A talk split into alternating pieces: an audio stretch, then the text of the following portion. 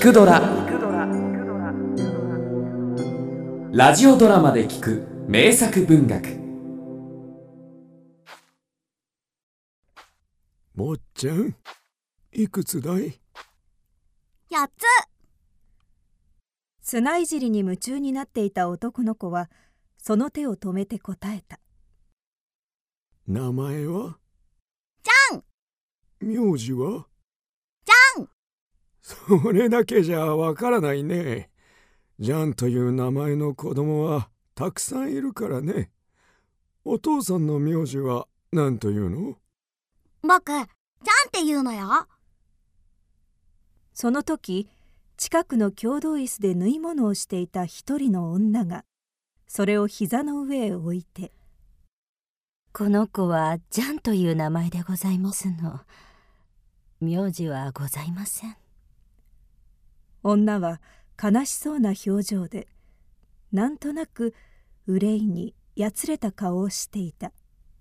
それはああ失礼いたしました。いいえどういたしまして。坊やここへいらっしゃい。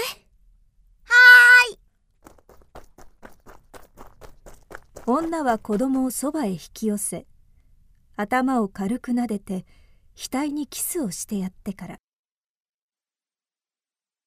さああっちへ行ってお遊びうんなんといっても子供は活発に駆け回るのが体のために一等でございますそれはそうですともあ失礼ですがあなたのお子さんですか女は黙ってうなずいた老紳士はかけてゆく子供をじっと見送っていたが。よく似ておられますね。本当に似ているでしょうか？ええあなたに似てかわいい坊ちゃんです。もっともあのくらいの時は漠然と似ている場合が多いので細かい特徴になると比べてみなければ分かりませんがね。実は私の子かどうか分かりませんのです。こう申しますとそんなバカなことがあるものかとおっしゃるかもしれませんが事実ですから仕方がありません。何もかも運命でございます。二人の母親作。モーリス・ルベル。役田中早苗。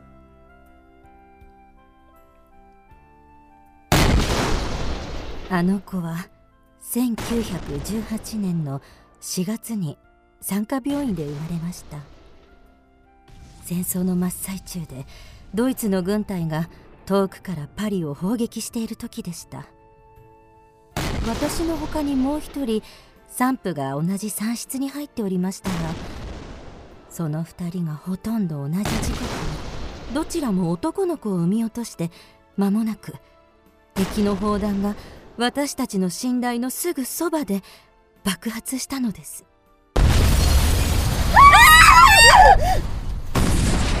サンバさん!サンバさん!子供は無事!死んでる。子供は。一人しかいない。あなたたち早くこちら側へ。産科病院では産後に母親の寝台の番号を書いたものを赤ん坊の腕へ巻きつけることになっています。私たちが正気に帰った時は赤ん坊は一人っきりでしかも腕に番号がついていないものですから私の子かそれとももう一人の産婦の子か誰にも分かりません。この子は私の子です。いいえ私が産んだ子供です。何分にも主任の産婆が即死してしまったので他の看護婦たちにはどちらの子か分かりませんでしたそれにもう一つ悲しいことには私たちの夫が戦争に出て戦死したのです。心の支えは子供だけでございますから死んだ赤ん坊がかわいそうだと言っては泣き生き残った赤ん坊がわからないと言っては泣きました。ジャンや遠くへ行くんじゃないよ。そこで遊んでおいで。いい子だね。私たち二人は知らない仲でしたからろくろく話もしませんでした。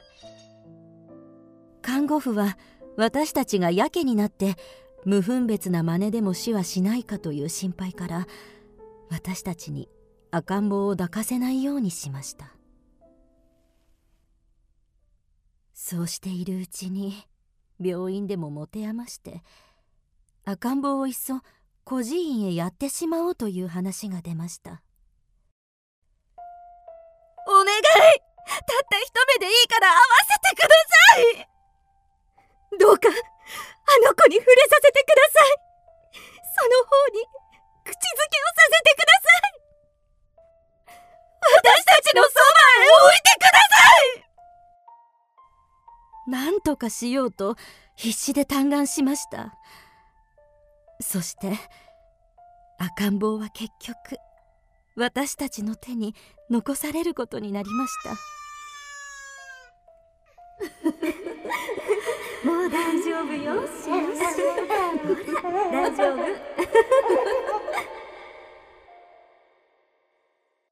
赤ん坊は初めはもうギャーギャー泣いてばかりいました。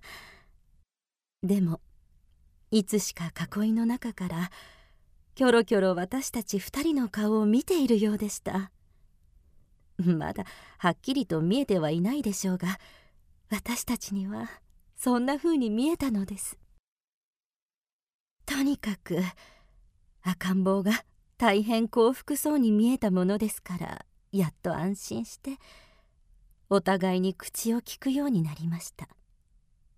もっとも初めは「ありがとうございますマダム」「ごめん遊ばせマダム」といった風でしたがだんだん赤ん坊の話になりますと自分の子供のような調子で親身に語り合いました。結局私たちはもう人並みにはなれないということを悟りましたので赤ん坊を二人で育ててゆこうと相談しました。それであの子は彼女と私の共同の子供なのです。出産証明書にも父不明母不明と記入されています。子供は二人に同じように懐いてよく言うことを聞きます。私たちも今はそれを不自然と思わぬようになりました。子供は何も知らずに一つのキスの代わりに二つのキスを受けています。あの子は幸福でございます。それであなた方はどうなのですかね？私たち？お察しくださいマッシュお互いに口へ出しては言いませんがそれはもうしょっちゅうあの小さな顔の中に何か昔の思い出がありはせぬかと探しています。どうかすると突然この目はあの人の目つきに似ている。口元といい頭の格好といいそっくりだ。そのような想像にとらわれることがあります。そしてあの子がもっと大きくなったら例えば声とか癖とか動作とか死んだ夫の血を受けている証拠が出てきはせぬかと待っていますけれど。よしんばそうした証拠が出てきたって私たちはお互いに何も言い出せないでしょう。なぜって二人で育ててみますとあの子が可愛くて可愛くてお互いに手放せるものでもなし。片一方が独り占めにするということもできないようになってしまったのでございます。いつの間にか日が暮れかけて辺りがほの暗くなってきた。すると並木の向こうから一人の女がやってきた。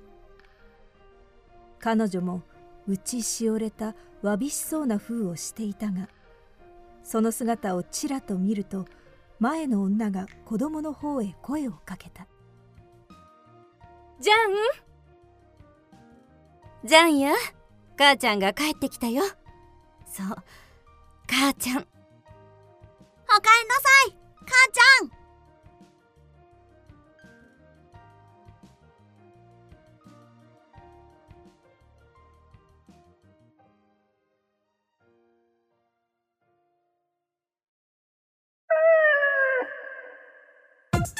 聞くドラは YouTube にもチャンネルを開設。